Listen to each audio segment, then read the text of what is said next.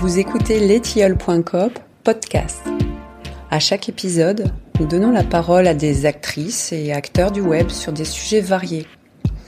On analyse et on part à la découverte d'outils qui améliorent notre quotidien de développeuses et de développeurs. Alors bonne écoute.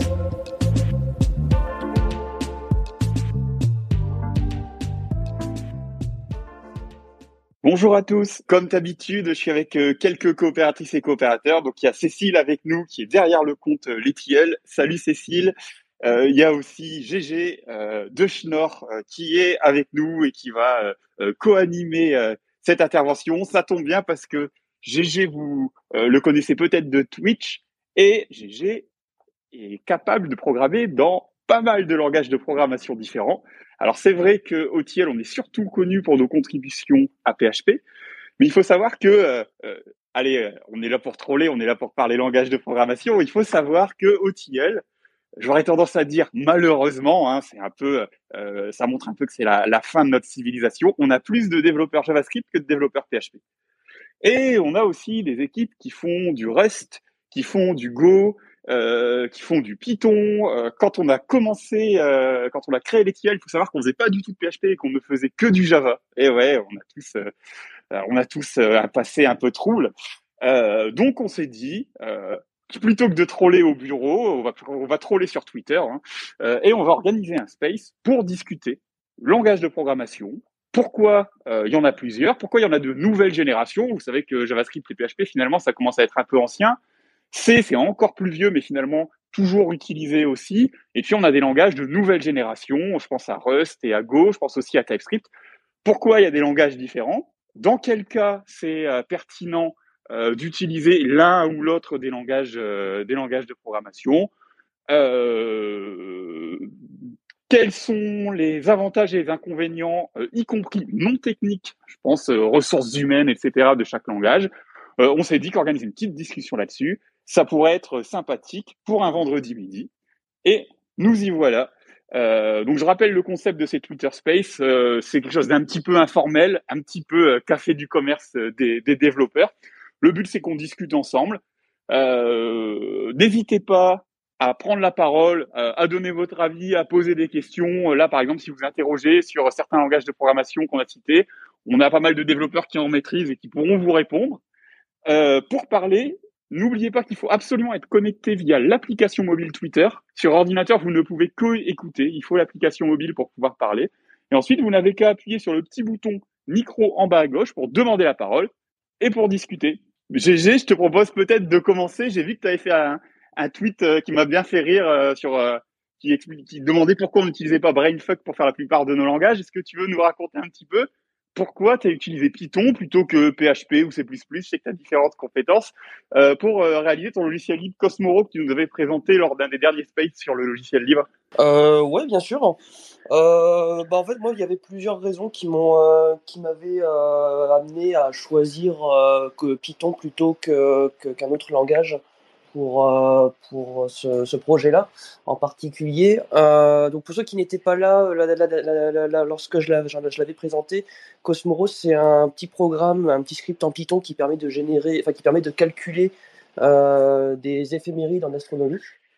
Euh, et donc, euh, bah, comme c'est un programme de calcul, euh, bah, en fait, de base, je me, suis plutôt naturellement, assez naturellement dirigé vers des langages qui sont plutôt conçus pour, euh, le calcul. Euh, Python en fait partie, mais il me semble qu'il y en a d'autres. Euh, mais celui que si j'ai choisi Python, c'est surtout parce que bah, c'était celui que je connaissais déjà pour ça.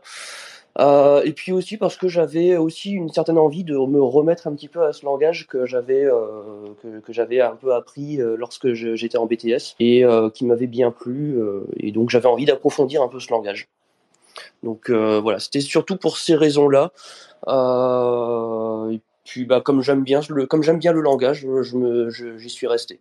Même si je suis conscient qu'en termes de performance, il n'est pas forcément, c'est pas, pas forcément le meilleur. Euh, ça reste un langage qui reste assez solide pour ce genre d'utilisation. C'est vrai que pour casser un mythe un petit peu connu, un petit peu répandu, pardon, PHP qui a mauvaise réputation, réputation on pourra en discuter d'ailleurs, qui est à mon sens maintenant complètement injustifiée. Euh, dans tous les derniers benchmarks, il est plus rapide que Python, ce qui est euh, ce qui est ce qui est surprenant et je pense euh, beaucoup de, de développeurs sont pas au courant que le gros boulot qui a été fait sur l'interpréteur PHP fait que maintenant sur sur beaucoup de cas d'usage en tout cas l'interpréteur PHP est plus rapide que l'interpréteur Python.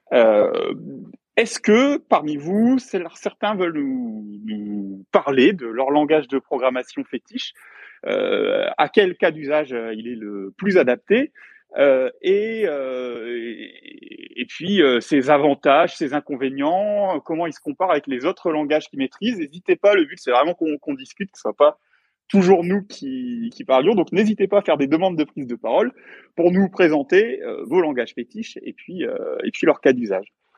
Euh, si vous voulez, ce que je peux faire, c'est vous présenter un petit peu moi, euh, comment je fais pour choisir quel langage j'utilise pour quel projet, euh, en attendant, en espérant que ça donne des, vocations et que certains nous nous expliquent ensuite leurs expériences avec avec leur langage. Euh, faut savoir que au Tilleul, pour faire un petit peu un petit peu d'autopromo, c'est beaucoup de prestations dites d'architecture. C'est-à-dire qu'on a des consultants euh, des architectes ici, des spécialistes de, l'urbanisation, etc., qui ont une grosse culture générale euh, de l'informatique euh, et puis généralement du domaine métier sur lequel on les envoie intervenir, mènent des prestations en amont du développement d'un projet pour essayer de faire les choix techniques. Ces missions-là, la plupart du temps, on commence par définir l'urbanisation du SI qu'on va construire, quelles sont les grandes approches qu'on va suivre, est-ce qu'on va faire un, euh, Majestic monolithe ou est-ce qu'on va plutôt partir sur une architecture orientée service, voire microservice euh, Quels sont, en fonction du cas d'usage, les langages, les frais, les bibliothèques qui vont être les plus adaptés Et puis, euh, en fait, on, se rend vite compte que suivant le métier, suivant ce qu'on disait, ben, en fonction de l'écosystème de chaque langage, parfois c'est plus pertinent de faire du PHP, parfois c'est plus pertinent de faire du JavaScript, parfois c'est plus pertinent de partir sur des langages un peu plus exotiques comme euh, Go qu'on pratique pas mal ou, Rust.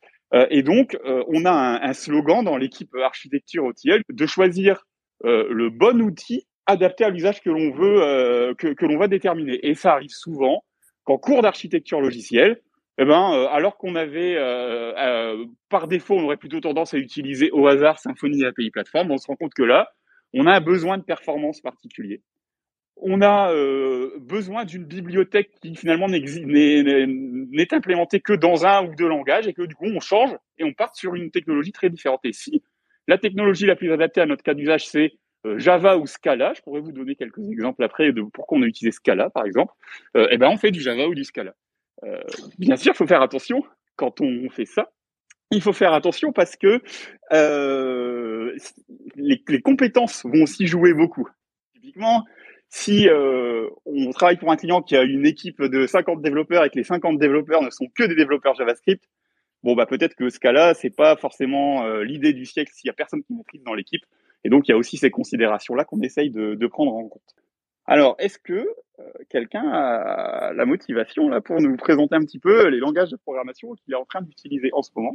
Et et quels sont les avantages, quels sont les bénéfices qu'il y trouve par rapport au langage qu'il utilisait avant? Je vois qu'Alex a demandé la parole et il me semble qu'Alex, tu as récemment fait une transition de PHP vers Rust. Est-ce que tu veux nous parler de ça?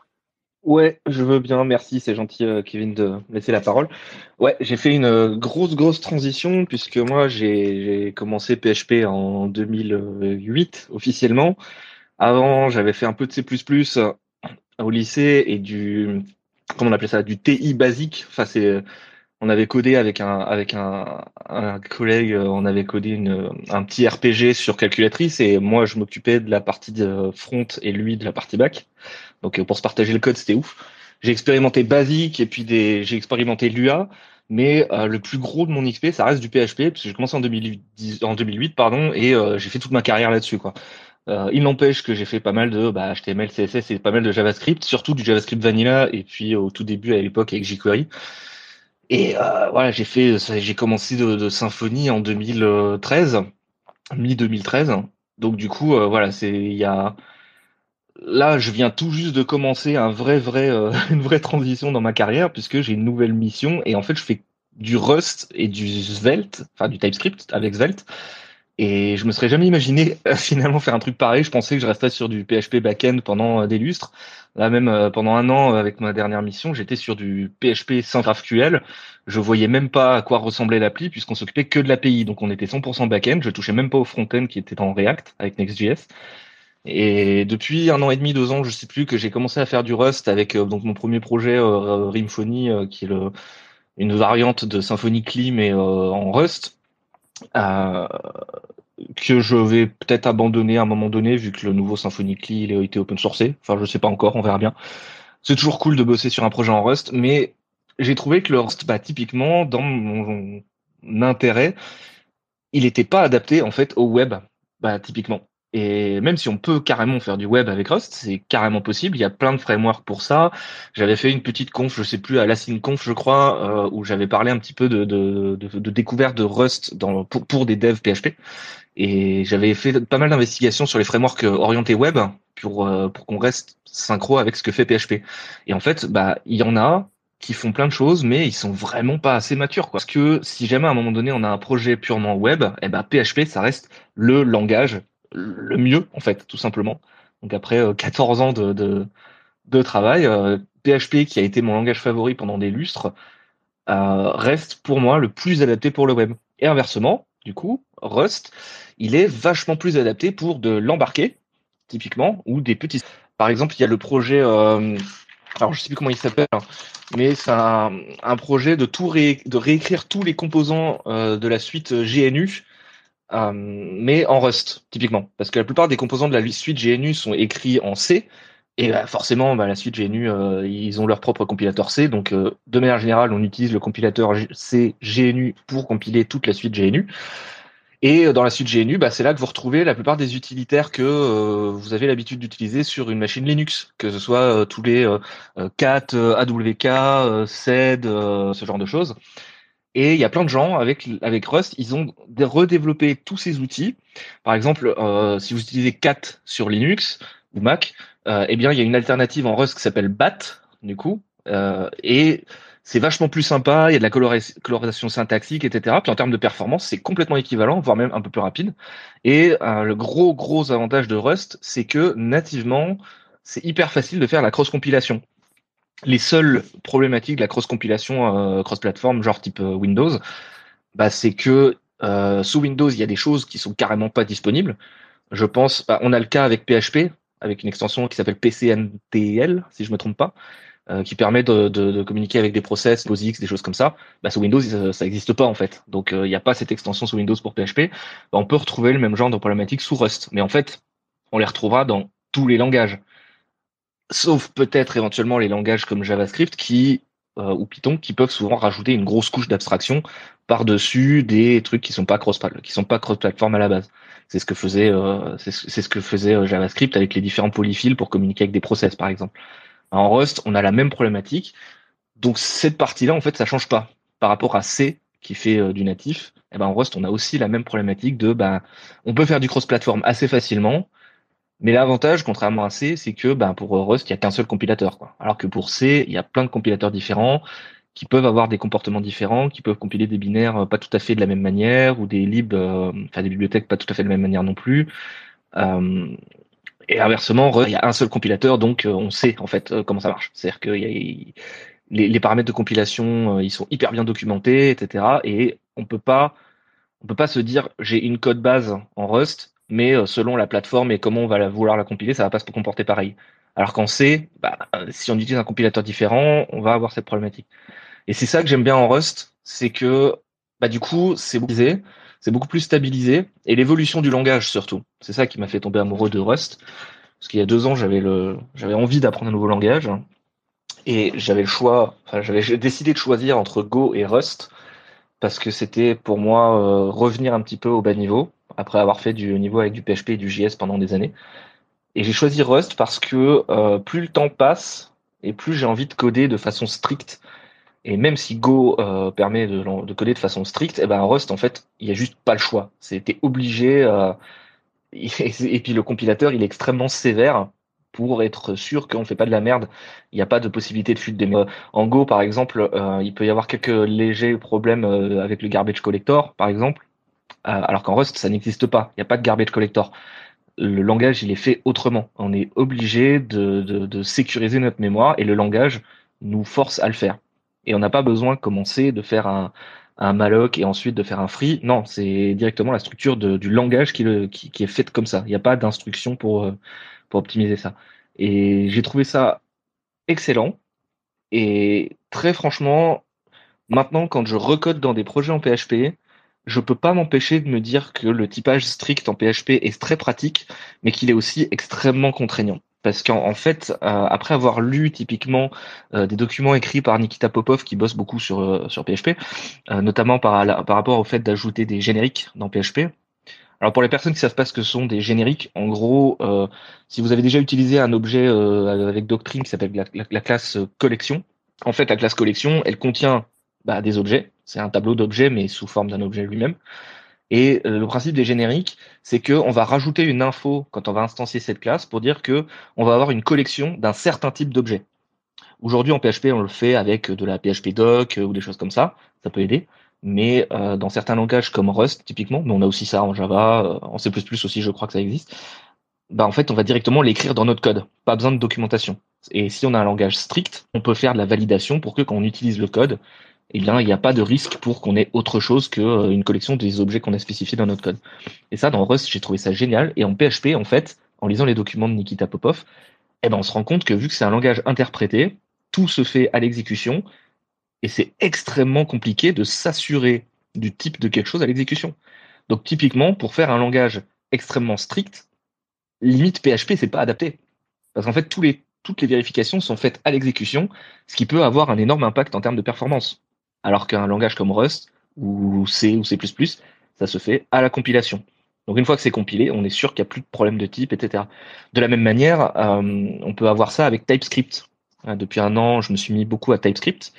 Et euh, c'est un langage qui permet d'être extrêmement strict, mais toutes les validations sont faites à la compilation. Donc si jamais à un moment donné vous avez du code qui n'est pas tout à fait typé, eh bien à l'exécution, il n'y a pas de vérification faite, contrairement à PHP. Donc là, pour le coup, il y, a, pas mal de différences à ce niveau-là. Et euh, très franchement, ça fait que l'évolution dans les langages, selon le degré de, strictness, je ne sais pas comment on dit en français, mais selon ce degré de, strict ajouté dans la structure du langage, fait que ben, après euh, plus de 10 ans, j'ai envie de coder en strict. Et Rust, il est parfaitement adapté pour ça. Mais malheureusement, il n'est pas adapté au web. Donc du coup, un choix à faire qui est assez compliqué. Et c'est là que j'aime beaucoup euh, ce que tu disais, Kevin, tout à l'heure, qui est le bon outil pour euh, le bon usage. Je pense que ça devrait être un credo dans toutes les boîtes qui ont des, des devs qui connaissent plusieurs langages. C'est que si tu veux faire du web, bah, typiquement Rust, c'est peut-être pas le plus adapté. Et de la même manière, si tu veux faire de l'embarqué ou du machine learning, PHP, c'est peut-être pas le plus adapté. peut-être euh, voilà, pour de l'embarqué, tu peux faire du C ou du Rust, mais pour du machine learning, tu pourras faire peut-être du Python. Ce sera peut-être plus adapté. D'ailleurs, je crois que les, libres en Python sont extrêmement euh, matures à ce niveau-là. Et puis C, bon, c'est dans le titre langage C. Je pense que ça reste un langage historique et euh, je pense qu'il faut s'y intéresser, en tout cas sur son évolution. Mais j'ai l'impression qu'il est beaucoup en déclin et que si on le garde en fait toujours quand on discute de langage de programmation, c'est parce que la plupart des vieux outils qu'on utilise encore aujourd'hui et parfois après 30 ans ou 40 ans sont toujours développés en C. Le moteur PHP, il est codé en C. Euh, donc, on n'a pas trop le choix. Et puis, des outils euh, extrêmement utilisés comme curl et euh, libcurl qui est codé avec, ils sont codés en C aussi. Et ce qui est intéressant, c'est que Daniel Steinberg, qui sais plus qui code curl, donc Backdoor sur Twitter, si vous voulez le follow, c'est super intéressant ce qu'il partage. Il a commencé à intégrer une petite surcouche dans son outil curl qui est développé en Rust pour la partie HTTP. Et il va utiliser une bibliothèque qui s'appelle Hyper, qui est pas, à mes yeux, pas 100% mature. Mais le gros avantage, c'est que ça fait un peu de hype sur le, sur le concept de mettre du Rust à l'intérieur d'un programme en C. Et je pense que ça permet aux gens de s'y intéresser, d'aider peut-être la bibliothèque Hyper à devenir beaucoup plus mature, etc. Et un dernier point sur lequel j'aimerais pouvoir partager quelque chose qui est peut-être pas connu de tout le monde, c'est l'évolution des langages. Alors en C, pour le coup, je suis pas très très renseigné. Je sais 99, C11, des trucs comme ça, C18, je sais plus, et que les versions, elles sont peut-être pas intuitives pour des néophytes. Par contre, pour JS et PHP et Rust, là, je, suis vachement plus renseigné. L'évolution de PHP en termes de, de langage, elle se fait toujours de façon la plus rétrocompatible possible mais euh, quand il y a une nouvelle version majeure de PHP ou même une mineure en fait, on s'aperçoit que c'est jamais parfait. Il y a toujours des, euh, BC breaks comme on dit, donc des ruptures dans la rétrocompatibilité. C'est difficile. En même temps, euh, quand on code le moteur de PHP, c'est extrêmement difficile de faire en sorte que tout soit rétrocompatible. Mais de manière générale, ça va. Par contre, ce qui est bien en PHP, c'est que par rapport à l'évolution des langages, il y a tellement de gens qui sont impliqués dans la communauté qu'on a même la possibilité de modifier notre code base entière en vue d'une nouvelle version de PHP qui n'est pas encore sortie, avec des outils comme Rector ou, même les outils d'analyse statique comme PHP Stan, Psalm euh, ou d'autres, pour préparer notre code. Et ça, je trouve que c'est génial, parce que ça permet de façon extrêmement rapide et facile de préparer notre code à une nouvelle version. Et si notre code ne fonctionne pas, de pouvoir informer les équipes par des issues sur euh, GitHub ou autre, et de pouvoir faire vraiment avancer le langage. Et ça, c'est vraiment excellent. Et je trouve que c'est ce qui fait la force de PHP, c'est vraiment son écosystème et sa communauté qui est extrêmement investie. Il y a beaucoup plus de gens qui ont, qui ont peur de contribuer que de gens qui ont peur de simplement informer. Et ça, c'est bien, parce que les gens qui contribuent, du coup, ils sont très, ceux qui contribuent et qui n'ont pas peur de contribuer sont assez actifs, euh, même s'il y en a peu. Mais nouvelle version de PHP qui se prépare, bah là, on a PHP 8.2 qui va se préparer. et ben, il y a pas mal de possibilités de tester. Le système des RF euh, pour voter sur les nouvelles fonctionnalités, les nouveaux usages, les nouvelles classes, etc., même s'il est encore imparfait, il permet déjà de savoir quand un vote est terminé qu'une fonctionnalité sera rajoutée dans le langage et donc de préparer des outils comme Rector ou autres pour faire des modifications dans le code et donc de pouvoir euh, modifier, par exemple, on va créer une branche sur notre projet qui utilise la nouvelle version qui est en bêta ou autre, qui possède la nouvelle fonctionnalité. On va tester si ça marche. Que ça, c'est un excellent moteur qui permet d'animer la communauté, de garder les gens impliqués dans le langage, de le faire évoluer, de le rendre meilleur. Et ça, c'est vraiment une des grandes forces de PHP. Par rapport à JavaScript, la plus grosse problématique que je vois moi dans l'écosystème JavaScript, c'est, euh, j'espère que je serai pas le seul à penser ça, bah, c'est la diversité de son écosystème. Il y a énormément de gens qui codent en JavaScript, et je trouve que c'est bien.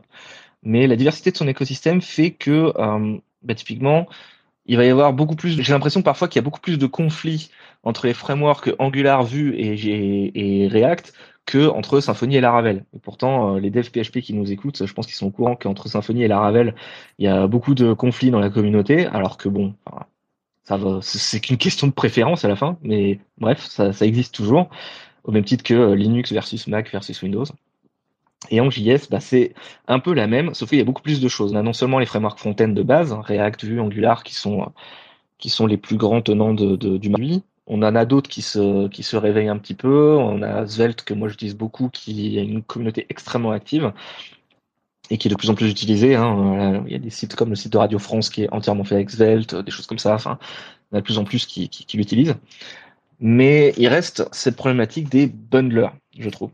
Il y a plein, pour le framework front-end, il y a plein de flavors, de saveurs différentes, le ES5, ES7, ES 2015 et compagnie. Pour des néophytes, je pense que c'est beaucoup plus difficile à comprendre que simplement, par exemple, le versionning de PHP. PHP, on a aujourd'hui PHP 7.4, ensuite 8.0, 8.1. Aujourd'hui, c'est ce qu'on a majoritairement. Il existe encore plein de projets qui utilisent PHP 5 ou des vieilles versions de PHP 7, mais majoritairement, le système de versionning, l'évolution du versionning est beaucoup plus claire. Alors qu'en JavaScript, euh, vu qu'il y a différentes saveurs, on a même ensuite les saveurs de TypeScript, euh, il y a, dans React, il y a toute la partie JSX, euh, il y a des systèmes de templating comme Pug, comme Handlebars, Mustache et d'autres, donc qui rajoutent des saveurs supplémentaires à JavaScript. Et vraiment, je, je trouve que pour un néophyte, ça fait beaucoup, beaucoup d'informations à ingurgiter, ce qui fait que on se retrouve avec une panoplie d'outils qui est beaucoup plus large qu'en PHP, ce qui peut effrayer pas mal de gens, et ce qui, à mes yeux, aussi un peu dommage, c'est que ça crée une forme de communautarisme des différents outils. C'est un peu dommage. Euh, chaque communauté du coup est active et malgré le fait qu'il y en ait quelques personnes euh, qui essayent de faire de la, la cross sympathie, si je puis dire, entre les écosystèmes, euh, on voit par exemple pas mal de gens qui discutent entre les équipes de Rollup et de Webpack parce que Webpack c'est le plus gros bundler utilisé aujourd'hui, mais Rollup il a pris pas mal de place aussi. Euh, il y a Vite qui s'est développé, euh, donc ça veut dire qu'on a encore plein de bundlers, on a encore des, vieux projets qui utilisent Grunt, euh, Gulp, des choses comme ça. Donc les bundlers c'est galère quoi. Il y en a beaucoup. Et pourtant, voilà, dans l'évolution de Rollup, par exemple, j'ai vu qu'il y a énormément de discussions avec l'équipe de Webpack pour essayer de faire en sorte que les choses soient plus facilement documentables entre les deux genre comment passer de Rollup à Webpack et vice versa, ou euh, des fonctionnalités qui sont dans l'un et pas dans l'autre, qui ont été rajoutées assez rapidement après des discussions entre les communautés. Et ça, par exemple, c'est cool. C'est assez, assez rare, mais c'est cool.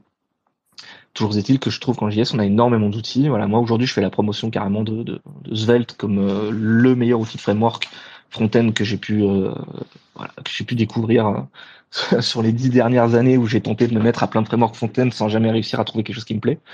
Mais en fait, si moi je fais la promotion de Svelte, je sais qu'il y a plein de gens qui font la promotion d'Angular. Si vous connaissez les Twitchers, streamers, vidéastes, euh, Thomas Boileau ou euh, Lior Chamla par exemple, euh, je sais qu'ils font pas mal la promotion d'Angular en ce moment.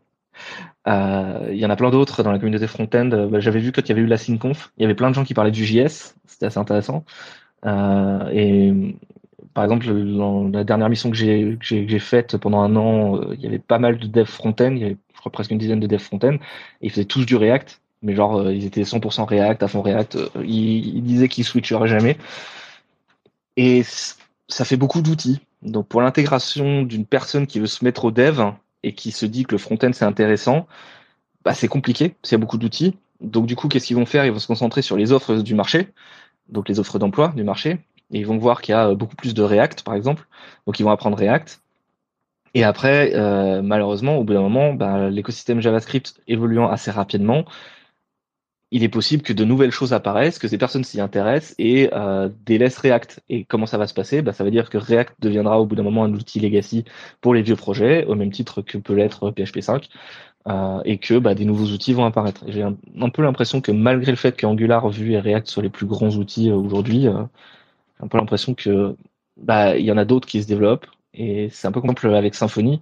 On a vu l'émergence de Stimulus, qui était déjà euh, un petit peu, petit peu, petit peu connu dans, la communauté JS, eh bien Symfony euh, UX, euh, l'initiative Symfony UX ayant pris le parti d'intégrer de, automatiquement Stimulus, c'est un choix très très orienté.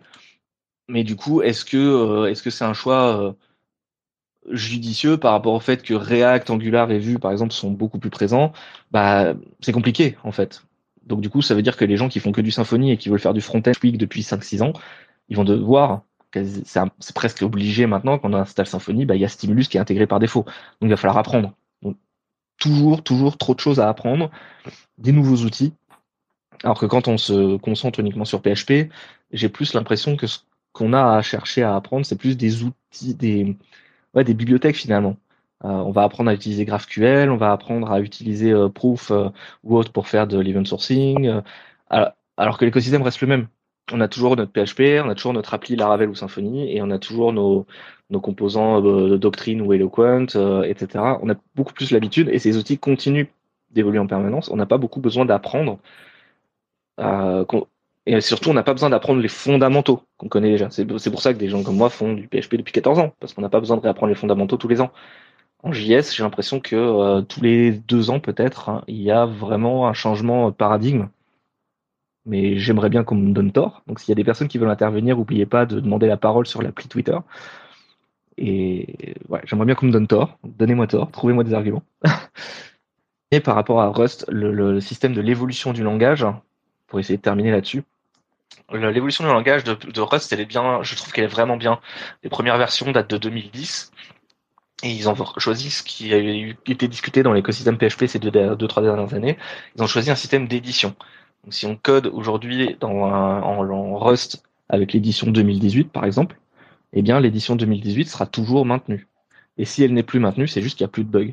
Mais il n'y aura pas d'évolution du langage au bout d'un moment. Et donc, le Rust n'évoluera plus, mais il aura été maintenu pendant tellement longtemps que normalement, il n'y aura plus de bugs. Et là, Rust 2018, ça fait plus de 4 ans, il est toujours maintenu. Et c'est très bien. mais on pourra quand même faire du Rust. Alors, je crois que le prochain, c'est Rust 2021 ou Rust 2022. Il n'est pas encore sorti euh, de façon officielle, mais il y a énormément de stabilisation euh, de différentes API dedans. Et on n'est pas obligé de s'en servir. il n'y a pas de, bugs critiques, etc. Et ça, rajoute un poids énorme sur l'équipe de maintenance. Je pense que c'est pour ça que ça n'a pas été décidé pour PHP d'utiliser des systèmes d'édition parce que ça rajoute un gros poids sur la, qui doit finalement euh, continuer de maintenir des, vieilles éditions de langage. Mais pour Rust, ils ont fait ce choix et je trouve ça génial parce que on peut continuer à écrire du vieux Rust et les API, elles seront pas, euh, même si elles sont dépréciées, elles seront pas supprimées et le langage sera continuellement maintenu. Et je trouve que c'est super. Et c'est toujours pendant une longue durée. C'est vraiment, euh, c'est pas comme PHP où on a une major. Là, c'est vraiment pendant une très longue durée. Et c'est pour ça que les éditions, elles sont très longues à sortir parce que ça permet de stabiliser un nombre énorme de différentes API. Euh, je pense aux API de la pour, pour la prochaine édition de Rust, il y aura des API liées à la console, enfin au terminal plutôt, des API liées au système de fichiers et à toute la partie HTTP qui ont été stabilisées. Donc ça veut dire qu'il y a des changements dans la dans l'API. Et quand vous allez coder en Rust 2018, bah, vous pouvez avoir des alertes disant bah, dans la prochaine édition, ça, ce sera plus possible, mais aujourd'hui, vous pouvez déjà faire ça. Donc c'est bien parce qu'on a aussi une promesse de rétrocompatibilité, enfin pas de rétrocompatibilité, mais d'informativité, je sais pas comment on peut dire ça, d'information en tout cas, qui permet de savoir comment le langage va évoluer. Et ça c'est bien parce que c'est aussi ce qu'on a dans PHP, dans Symfony, etc. Et c'est une très très bonne chose. Ça permet de prévenir les devs que euh, le langage va évoluer, qu'il y a des alternatives aujourd'hui, et s'il n'y en a pas, ça continuera de fonctionner comme tel, et donc c'est pas grave. Le langage étant suffisamment strict, ben, on est sûr de ne pas faire n'importe quoi de toute façon. Donc je trouve que c'est parfait. Bah, merci Alex pour euh, ton intervention euh, hyper intéressante et, super pertinente. Euh, à titre personnel, je rejoins euh, beaucoup de choses que tu dis. Il y a des choses aussi avec lesquelles je serais moins d'accord, peut-être sur C, sur Go. On pourra en parler après. Ben, je, je, veux que tu, je veux que tu interviennes. Alors, j'utilise moins les deux. Peut-être juste sur un, truc qui me semble important, tu as beaucoup euh, des caractéristiques intrinsèques des langages, et je pense que c'est effectivement le, plus gros euh, facteur euh, de choix.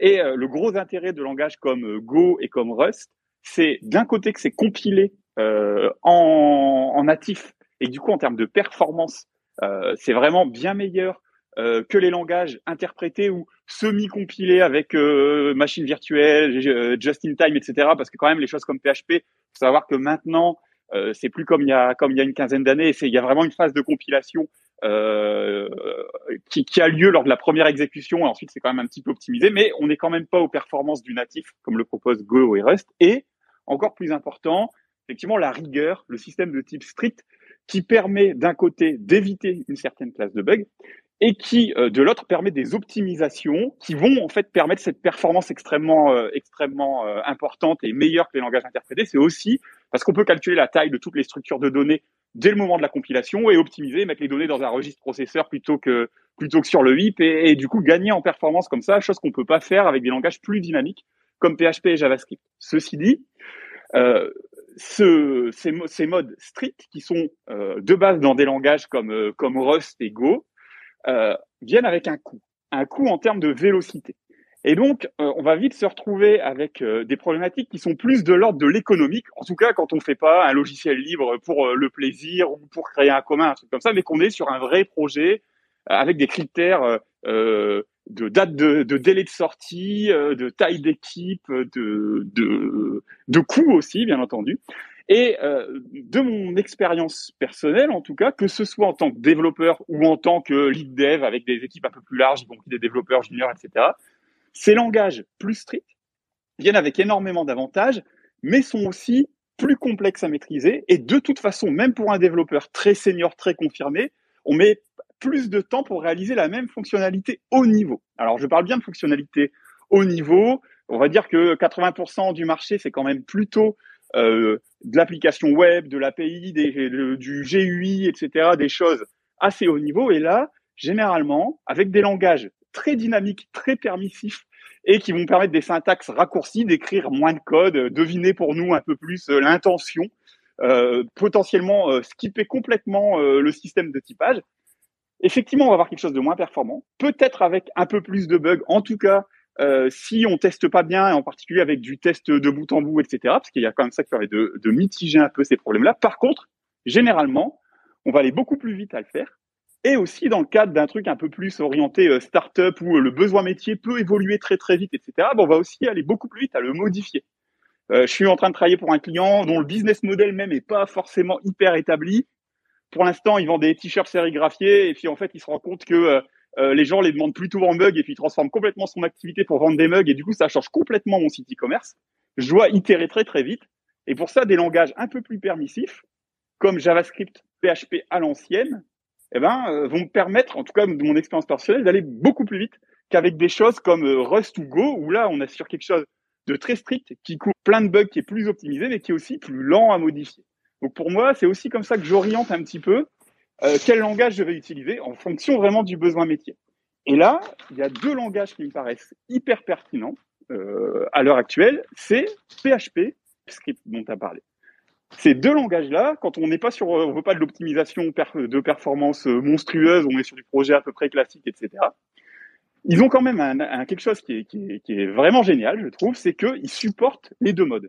De base, c'est des langages typés dynamiquement extrêmement permissifs. JavaScript, de base, il euh, n'y a pas de, gestion des types explicites du tout on a du calque, etc. Et PHP, euh, historiquement, ça fonctionne comme ça, même si euh, l'inverse un petit peu sur les dernières versions.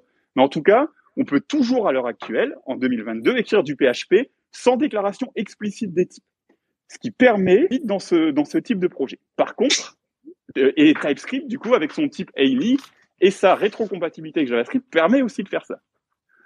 Par contre, ces langages permettent aussi maintenant, TypeScript cette fois-ci, pas JavaScript natif, mais TypeScript et PHP, d'avoir un système de typage explicite, comme le présentait euh, Alex, qui lui va être beaucoup plus strict et trouver beaucoup plus euh, d'erreurs dès la phase de, compilation, de première exécution du code, peu importe, en tout cas dès la phase de développement du projet, et euh, d'optimiser un petit peu les performances dans certains cas, PHP un peu moins que, les langages compilés.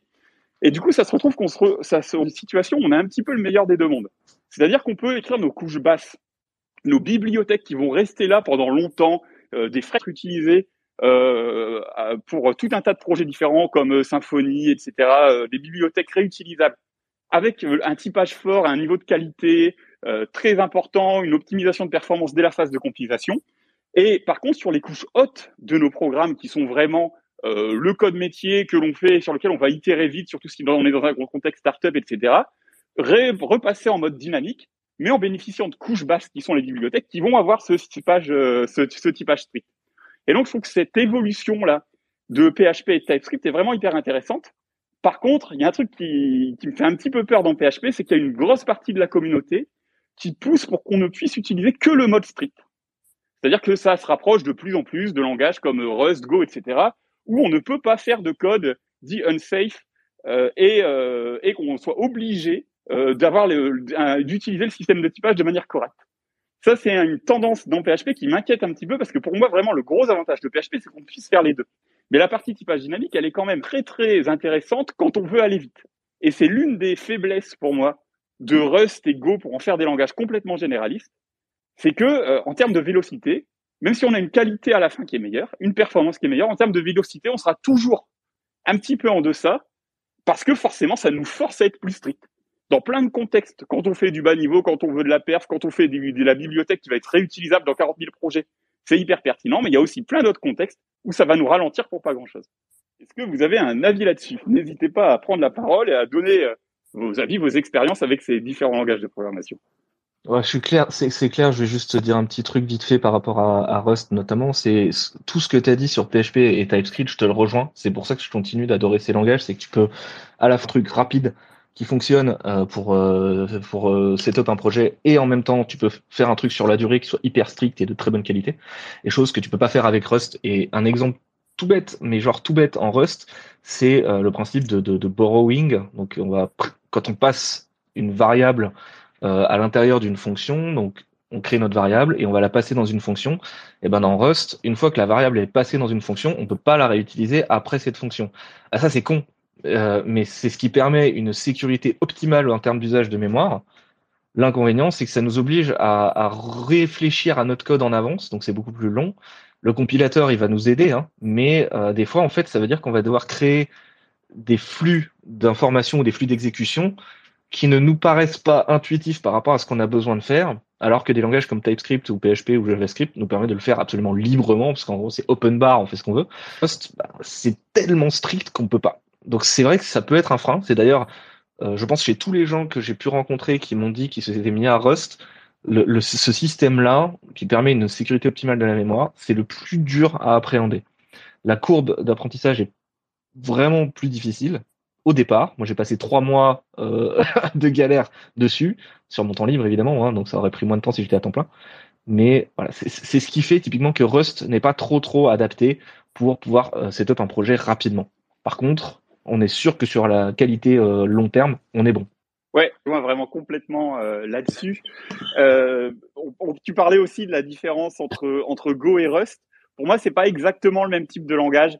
Euh, même si je pense qu'à la base, euh, l'intention des, créateurs euh, des, deux équipes, c'était plutôt de faire le même type de langage qui se, qui permettent, qui sont un peu des intermédiaires entre C et C++, qui permettent de faire du code natif qui peut remplacer C dans la plupart des contextes, même si pas tous, parce que parfois on a quand même besoin de C, d'assembleurs pour optimiser, optimiser vraiment le plus possible, le plus proche du hardware. Mais au final, la résultante est, est, est, est pas si euh, font deux langages qui sont plutôt complémentaires finalement et, pas si proches que ça. Euh, Go, il y a un truc qui est hyper intéressant et rafraîchissant, euh, c'est tout l'écosystème qui va avec. C'est un langage qui est fourni avec les piles, euh, euh battery included comme diraient les, les, anglophones, et sans installer aucune bibliothèque euh, dont on ne sait pas trop à quel point elle va être maintenue, etc. On peut faire euh, des applications complètes, fonctionnelles, etc. Et ça, c'est vraiment hyper rafraîchissant. Euh, en particulier, Go, c'est vraiment hyper adapté pour tout ce qui est euh, service réseau. Dès qu'on veut faire un serveur web, un serveur SMTP, un truc comme ça, il y a l'implémentation de toutes les, tous les protocoles et toutes les, les briques de base qu'il faut directement dans la bibliothèque standard du langage.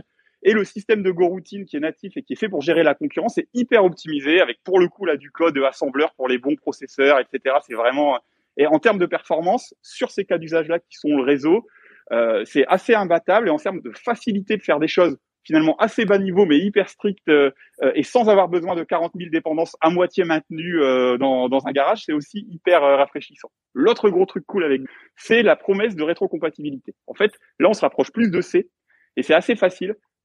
Tout ce qui est euh, dans le langage, et tout ce qui est dans la bibliothèque standard. Et en fait, la plupart des bibliothèques populaires de l'écosystème à côté ont une règle qui est beaucoup plus stricte que dans les. Alors, je parle même pas de JavaScript où là c'est la folie, mais même que des choses comme PHP, Symfony, etc., qui font déjà du gros gros boulot là-dessus.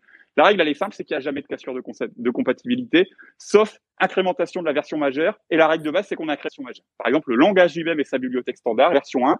Il y a une version 2 qui est en cours euh, d'établissement pour ajouter le, le support des generics, mais même la version 2, a priori, elle va rester rétro-compatible. Et ça, en termes de maintenance, c'est vraiment une bouffée d'air frais parce que si vous avez travaillé sur un projet JavaScript et même un petit d'une moindre mesure PHP, euh, vous savez que euh, toutes les semaines, vous pouvez passer deux heures à juste euh, tenir le rythme de la mise à jour des, des dépendances et puis mettre à jour votre code pour l'utiliser. En gros, ça, ça n'arrive pas. Vous, revenez sur votre projet un an d'après, un an après, vous faites un, une mise à jour des dépendances et il n'y a pas de cassure de, de compatibilité d'aucune des bibliothèques.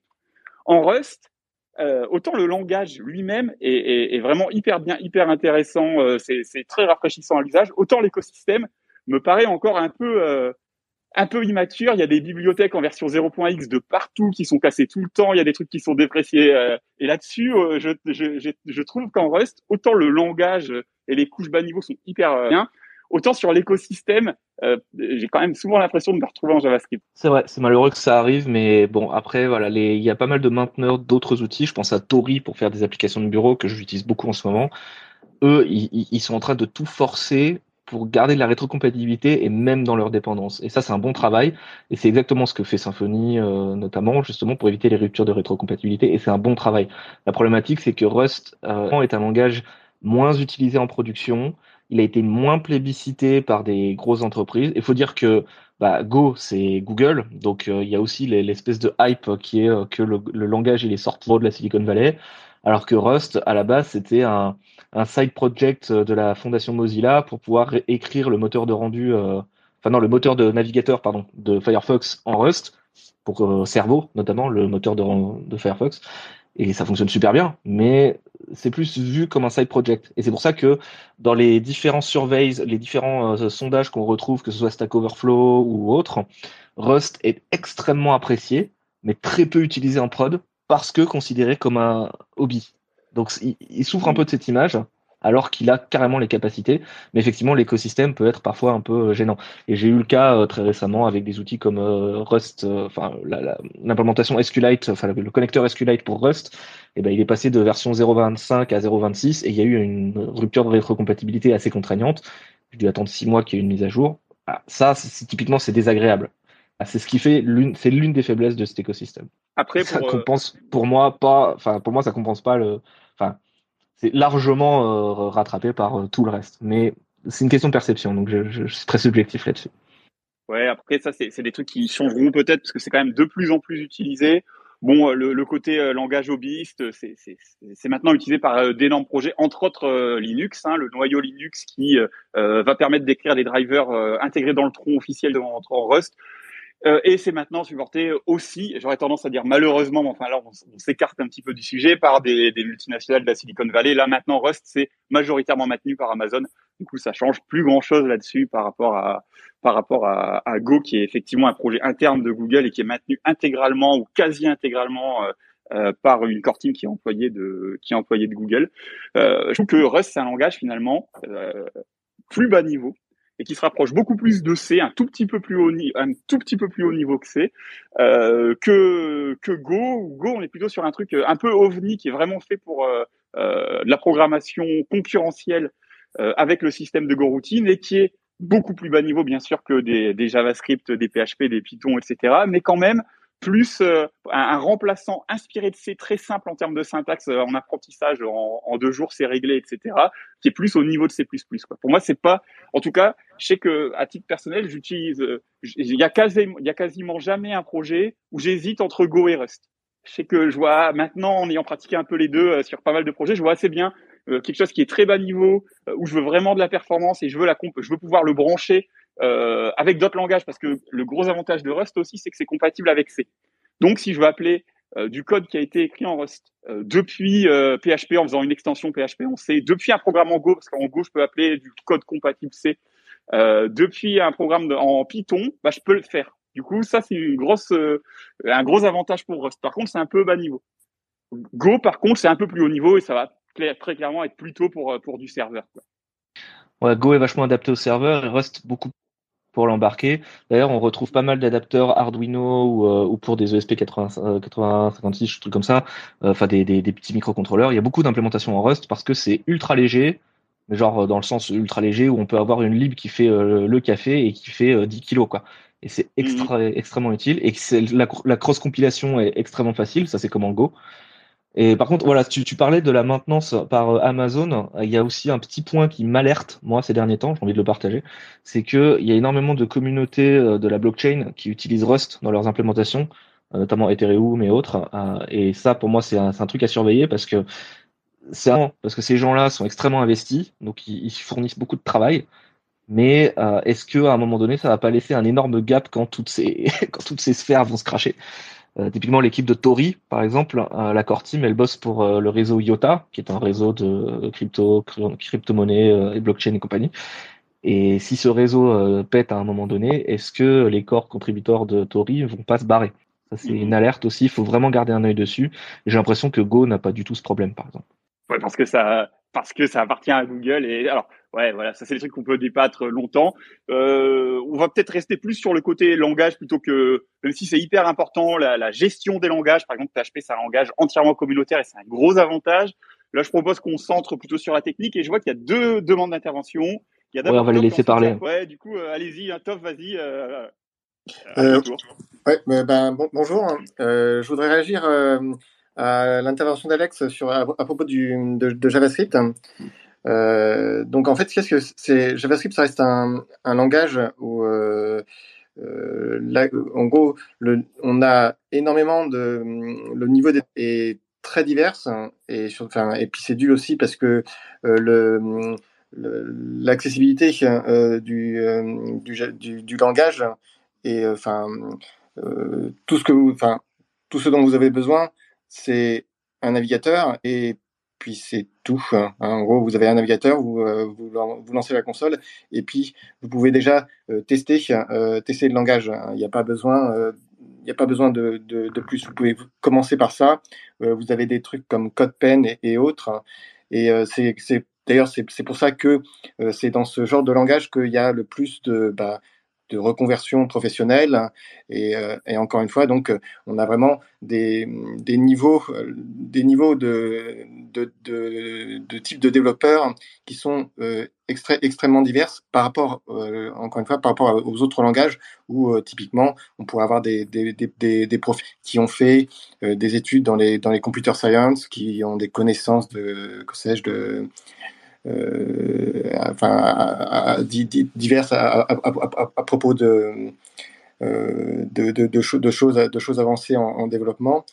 Euh, et donc, on, on, voit, et souvent, ça va être, parfois, typiquement, enfin, ça, a été abordé, on va avoir des profils qui vont commencer par se focaliser plus sur un framework que sur le langage. Et d'abord, et justement, euh, apprendre, apprendre React, puis apprendre le, apprendre le langage à travers React. Alors, est-ce que c'est une mauvaise ou une, une, mauvaise chose ou une bonne chose? Ça, je, enfin, euh, on n'est pas là pour le dire. Et puis, euh, enfin, j'avoue que j'ai toujours pas la réponse. Hein, je j'ai toujours pas la réponse, euh, mais euh, mais par contre, ce qu'il y a, c'est que, enfin, ça permet d'accueillir euh, une grande diversité de une grande diversité de profils. Et, et, et par contre, ce qu'il y a, c'est que justement, ça, ça, explique le, les comment, enfin, ce qu'il y a dans JavaScript. Et euh, aussi pour pour pour réagir à, euh, euh aussi ce que disait, Alex parlait de de versionning que effectivement PHP on a une version une version 5 une version une version 7 une version 8 des versions intermédiaires entre eux. Il y a que il faut gérer potentiellement il faut gérer des breaking change il faut faire monter en version les les projets. En JavaScript alors là, je parle justement, je parle pas de l'écosystème, je parle du langage lui-même. En JavaScript, pas de breaking change. Parce que si vous faites, euh, en gros, le langage lui-même est rétrocompatible euh, en gros, on traîne, on traîne des choses euh, qui datent euh, d'il y a 25 ans. Hein, des, enfin, des, trucs qui ont, été bah, mal pensés. Mais parce que ce qu'il y a, c'est que si on fait, s'il y, a, s'il y a le moindre breaking change, c'est le web qui est cassé. Donc c'est en fait c'est, pour ça qu'il faut faire une, une, différence entre le langage JavaScript et l'écosystème JavaScript qui lui par contre effectivement et euh, mais par contre l'écosystème JavaScript qui lui et donc euh, et userland alors on va enfin c'est npm npm les enfin les, euh, les packages npm euh, react vue angular tout enfin, tout, ce, tout ce qu'a mentionné Alex les, les effectivement les, les bundlers et, et, et, je, et je doute je doute tellement que que il n'y a pas, enfin, il a pas à se soucier. Alors, en, revenant sur le versionning, il n'y a pas vraiment, euh, en tant que développeur JavaScript, enfin, du moins euh, pas, trop avancé, il n'y a pas à se soucier du, version, du, de la version sur laquelle, euh, spécialement sur laquelle vous êtes. Hein. Euh, alors, bien sûr, hein, vous allez avoir à gérer des, polyphiles, enfin, à gérer sur euh, euh, ne pas utiliser des choses trop avancées pour, en fonction des navigateurs que vous, que vous, que vous ciblez. Mais typiquement, euh, c'est un, un, un, langage qui, quoi qu'il arrive, il avance et il avance, euh, il avance sans, sans, sans breaking change. Euh, mais, mais par contre, euh, justement, euh, à côté, effectivement, on a un, un, écosystème qui est qui devient de plus en plus complexe. Et typiquement, quand Alex l'a bien dit, quand en gros, quand quand vous êtes un nouveau développeur JavaScript, euh, on vous dit bah, installe le projet, qu'est-ce qu'il te faut?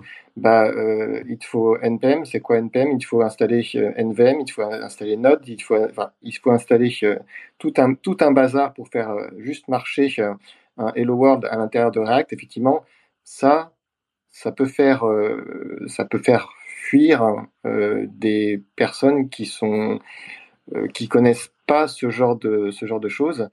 Mais encore une fois, c'est parce que ben, ce sont des choses, ce sont des choses qui sont qui ont été faites userland parce que ça n'est pas par manque de. Ben, c'est Kevin qui parlait de bibliothèque standard. Il n'y a pas de bibliothèque standard dans JavaScript. Il n'y a rien de, de tout ça euh, dans, dans, JavaScript. Euh, la, la enfin tout, pratiquement, enfin pratiquement tout est fait euh, user-lang. C'est pour ça que, on a, vous avez les web components qui sont euh, une façon capsulée de la de la UI qui elle est un, alors c'est pas vraiment, c'est pas que du JavaScript, mais enfin c'est qui est qui est une façon de faire de, la UI alors entre guillemets, comme on pourrait le faire avec React, Angular ou, autre, euh, donc sans, framework, mais euh, c'est la seule façon euh, dont, dont, vous pourriez faire. Mais ce qu'il y a, c'est que euh, sinon, vous avez besoin justement de tous ces, de tous ces frameworks et qui le font chacun d'une façon plus ou moins différente. Euh, et euh, si on en arrive ensuite, si on arrive à parler effectivement des, des bundlers, alors les bundlers euh, euh, Webpack, qui lui fait euh, après, à, peu près tout, tout et n'importe quoi. Ensuite, je, donc Alex, je crois, avait mentionné Vite, qui lui fait des utilise plus des une partie des modules ECMAScript. Donc là, justement, il est nécessaire que vous ayez conscience de ce genre de, choses il y a effectivement euh, euh, toute cette partie-là qui est un peu, qui est qui est plus qui est plus complexe. Euh, et c'est quelque chose, enfin, c'est quelque chose, je pense, sur lequel l'écosystème, l'écosystème JavaScript doit doit travailler. mais mais juste, enfin, juste ce que je souhaitais, c'était rappeler cette, en fait, rappeler cette différence entre le langage et l'écosystème. Et si je, puis, si je peux rajouter quelque chose à propos de, Rust, euh, bah, euh, moi je me suis mis à Rust, mais c'était pour justement pour pouvoir faire du WebAssembly. Je pense que c'est un truc qui est très intéressant euh, sur Rust, c'est que c'est un langage qui, enfin, Alex, Alex en a très bien parlé. Hein. C'est un langage qui est, qui est, qui est formidable avec euh, euh, et, le le compiler est, formidable. Et, mais ce qu'il y a, c'est que il, il marche très bien pour faire du web du WebAssembly et WebAssembly qui euh, justement et je pense que si si vous êtes un développeur web donc qui fait qui fait du, du JavaScript ou, ou, autre et que vous savez faire du Rust euh, en fait, euh, ce, ce, sont typiquement le JavaScript et ce sont, on l'a dit tout à l'heure, ce sont vraiment deux types de langage à l'opposé l'un l'autre. Le Rust, c'est du typage très très fort, très très strict, alors que JavaScript, en gros, vous pouvez faire tout et n'importe quoi et euh, ça passera. Il faut le Rust, faut, faut, faut, faut, faire, faire attention à la, à la mémoire, faut avoir conscience de, de ce que c'est que la, la heap, la stack, enfin, alors qu'en JavaScript, bah, on n'en a rien à foutre de la mémoire et euh, tout, tout, ce bazar, euh, c'est, on sait même pas ce que, on sait même pas ce qu'on fait que, qu'un, qu'un malloc ou, un free, enfin, ou ce, genre de choses. Donc, enfin, moi, je vous conseillerais de, enfin, si vous, si, si vous êtes un développeur JavaScript, de jeter un coup d'œil à Rust pour faire du WebAssembly parce que je pense que dans le futur, euh, ben, ça aura un intérêt des personnes qui savent faire des deux, du Rust et du JavaScript. C'est intéressant ce que tu dis euh, sur WebAssembly. Il y a une lib qui a été faite, enfin, qui s'appelle Wasmer, qui est vraiment un environnement de travail pour euh, WebAssembly qui permet de faire de la cross-compilation, etc., qui est très très utile, et cross-platform et tout. Malgré tout, moi j'ai un avis très tranché là-dessus. c'est que je trouve que le, le WebAssembly, pour moi, c'est les nouveaux appelets Java. C'est que. Ce cool. voilà. Ah, j'ai du mal à trouver ça cool parce que du coup tu encapsules quelque chose sur lequel tu n'as absolument aucun contrôle au motif de performance, alors que typiquement c'est là où je trouve que JavaScript a une force incroyable, c'est que euh, tout le code il est côté front-end, donc tu peux tout débugger et surtout n'importe quel utilisateur peut euh, arriver dedans et dire euh, bah ça ça marche pas en fait. Alors, là-dessus, moi j'en avais un peu différent. on a déjà fait un space dédié sur le sujet pour pouvoir trouver en réécoute qui s'appelle Le web est-il bloated, qui était vachement, qui parlait beaucoup de ces sujets-là. et le web, c'est quand même deux choses. C'est à la fois son, sa fonctionnalité historique, c'est de distribuer du contenu des documents, et en particulier des documents textuels, un peu d'images, un peu de vidéos. Euh, et pour ça, il n'y a aucun intérêt à Wasm, et j'aurais tendance à dire, on y reviendra, euh, il n'y a pas d'intérêt même à JavaScript, ou en tout cas de moins en moins. Euh, je, vais, je, vais, je vais revenir sur ça. C'est aussi une autre chose, c'est qu'au fil du temps, le web, c'est devenu un canal de distribution d'applications interopérables. Et avant, on se retrouve avec des applications spécifiques verrouillées pour un type de processeur, pour une plateforme donnée, pour un OS donné qui n'étaient pas interopérables du tout entre elles. On avait Word pour Windows, autre chose sur Mac, autre chose sur Linux, et rien n'était compatible. Et avec le temps, le web est devenu le canal de distribution des applications qui euh, a ouvert une des portes monstrueuses en termes d'interopérabilité. Maintenant, une application web, elle tourne partout, quel que soit le périphérique, euh, quel que soit le système d'exploitation, quel, que soit le processeur derrière.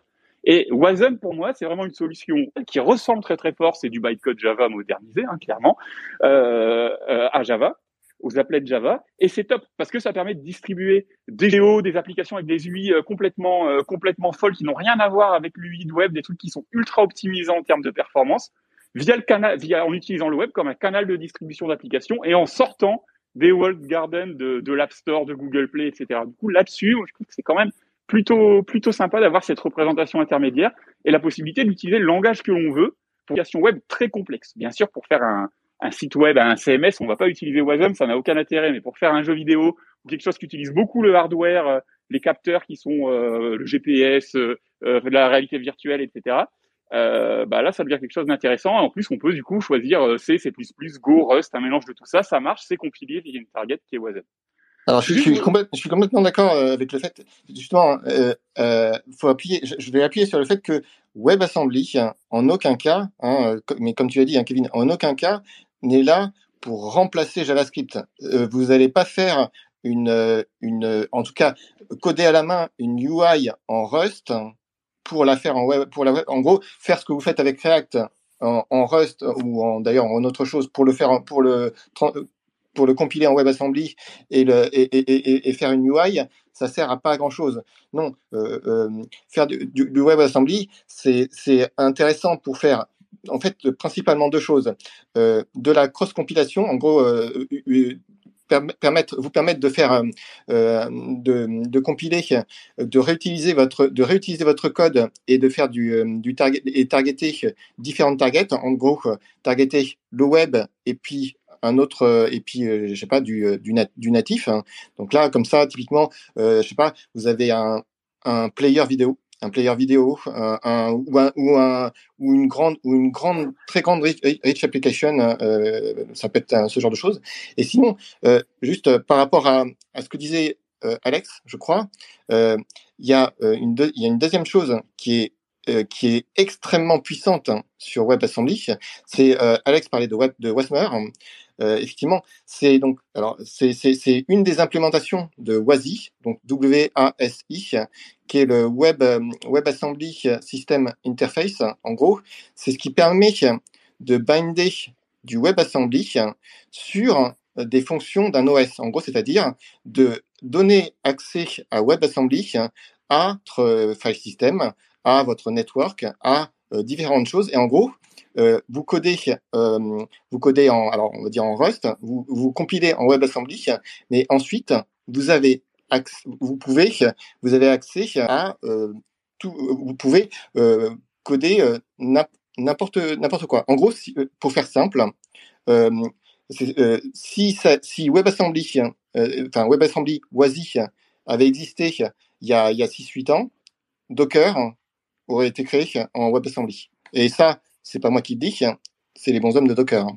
Voilà. Ouais, effectivement. Je, voulais juste euh, rebondir, euh, je suis complètement en phase avec euh, ce que tu dis. Il y a des conférences d'ailleurs de l'équipe de Docker que vous pouvez retrouver sur nos amis de API Days et qui, qui, organisent des conférences à San Francisco régulièrement, qui sont disponibles en ligne. Et il y en a une qui est hyper intéressante par l'équipe de Docker qui explique ça justement. N'hésitez pas à, aller voir les vidéos, c'est plutôt sympa.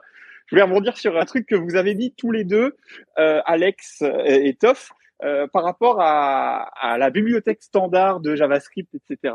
Euh, tout à l'heure, euh, tu as fait, je prends ma casquette mainteneur de Symfony. Tout à l'heure, Alex, tu parlais de Stimulus. Euh, Stimulus, donc pour ceux qui connaissent pas, c'est un micro framework JavaScript qui fait partie du projet Hotwired, qui est euh, euh, un projet qui a pour but de permettre de faire des applications riches type SPA sans écrire de JavaScript ou en écrivant ou en en écrivant le minimum possible, qui a été créé par le, le créateur de Ruby on Rails et qui est maintenant le framework entre guillemets parce que ça fait 20 euh, lignes de JavaScript, j'exagère à peine, euh, euh, qui est maintenant l'outil par défaut pour faire des applications front-end à la fois dans Ruby on Rails et dans Symfony. Et euh, là-dessus, euh, quand même un truc, tu disais que JavaScript n'a pas de bibliothèque standard. Bon, alors historiquement, il en a une qui est effectivement très limitée, et je suis pas complètement d'accord avec toi sur le fait. Tu dis que euh, y a une rétrocompatibilité totale pour permettre aux vieilles applications de, de fonctionner. C'est en théorie le cas. En pratique, ça l'est moins. Il y a quand même une grosse partie de, la vieille API de JavaScript qui est dépréciée et il y a certains navigateurs qui ont commencé à supprimer, euh, qui sont très anciennes, mais du coup, il euh, faut quand même faire attention. Il n'y a pas une garantie, et pour moi, c'est un problème d'ailleurs. Il n'y a pas une garantie qu'un site web qui a été fait a 30 ans tourne toujours tel quel euh, dans un navigateur moderne, même si c'est quand même un petit peu l'esprit. Euh, ceci dit, au fil des années, euh, les navigateurs ont implémenté tout un tas de nouvelles API et maintenant il y a quand même une bibliothèque standard extrêmement fournie sur les navigateurs web modernes, modernes avec JavaScript. Et l'idée de, de, de Hotwired et donc de, des deux composants de Hotwired que sont Stimulus et Turbo, c'est qu'en fait les navigateurs sont tellement améliorés en termes de performance et ont tellement ajouté d'API natives euh, qui sont utilisables généralement avec très très peu de JavaScript, une ligne ou deux, que on n'a peut-être plus besoin de réimplémenter toutes les fonctionnalités dont on a besoin en terre pour faire des UI riches avec des frameworks comme React ou Vue et de charger des kilos de JavaScript pour rien. Et peut-être on pourrait juste redessiner les UI côté serveur à l'ancienne et streamer ça avec quelques, en utilisant les primitives, en utilisant le slogan c'est use de plateforme, en utilisant ce qu'il y a directement de base dans la plateforme web, dans les navigateurs. Et donc ces approches-là me paraissent hyper intéressantes parce que elles permettent de faire des applications riches, en fait, sans écrire de JavaScript, juste en s'appuyant sur la plateforme web et en envoyant du HTML et du CSS euh, généré côté serveur avec n'importe quel langage de programmation comme avant, en ayant des performances qui sont, d'après tous les benchmarks, au, au, pire similaires à ce que permet des choses comme React et dans la plupart et la plupart du temps finalement plus rapide avec l'amélioration des réseaux etc que euh, que de la SPA euh, traditionnelle donc ça et avec une complexité qui est infiniment inférieure parce que bah on n'écrit plus de JavaScript ou alors on utilise Stimulus qui est vraiment la couche qui permet de se brancher sur le système d'événements de JavaScript pour ajouter un tout petit peu de JavaScript quand on a besoin d'interactivité, d'interaction, etc., qui sont un peu spécifiques et qui là ne dépassent les capacités du navigateur web. Mais vraiment, ces outils-là, pour moi, ils sont hyper intéressants parce que ils permettent de recoder côté serveur avec un langage côté serveur et de limiter au maximum euh, le JavaScript que l'on écrit parce qu'on va s'appuyer sur les capacités natives du navigateur. Voilà, c'était une petite aparté. J'ai vu qu'il y a euh, dans l'ordre Paul et ensuite Boris qui avait demandé la parole. Est-ce que bah, Paul, écoute, euh, vas-y, si, si tu as toujours euh, quelque chose à dire, j'ai vu que tu baissé la main, sans quoi bah, Boris, à ton tour. Ouais, je, je, je sais plus. Il y avait plusieurs sujets sur lesquels je voulais rebondir, mais du coup, on a un peu passé à autre chose. En gros, c'était... Euh, euh, on a beaucoup, au moment où j'ai levé la main, parlé de, de, des, possibilités des différents langages. Et euh, je voulais centré aussi sur le, les usages parce que voilà, il faut, avoir certes un choix de langage par rapport à comment ça gère le multithread, ce que ça permet de faire de la synchrone ou, de, plein de prérequis techniques.